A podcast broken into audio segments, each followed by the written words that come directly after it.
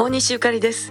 今日はちょっと実家に来てまして、さんちゃんと久しぶりに散歩行こう思ったら雨が降ってきてね。もうこの季節の雨は寒いです。皆さんもどうぞ気をつけて参りましょうね。ほんまに冷えるわ。でね、この間あの、同じ事務所の本田真紀ちゃんがね、プロモーションであちこちラジオ出てやるんですけど、ラジオ大阪 OBC、11月21日放送分の原田俊明さん、かぶりつきマンデーという番組に出はった時にですね、あれ生放送ですから、もう原田さんね、ありがたいことにずっと大西ゆかりさん、大西ゆかりさんって言うたはんねん。もう、マキちゃんのプロモやのに半分ぐらい私の話してはるんですけど、な、なしやがんねんいう感じですけど、本当になんかそういう縁とか、で、マキちゃんもまた機嫌ようね、付き合うてやねんね、嬉しいなーって感じです。まだ聞けますんで、ラジコでもどうぞ。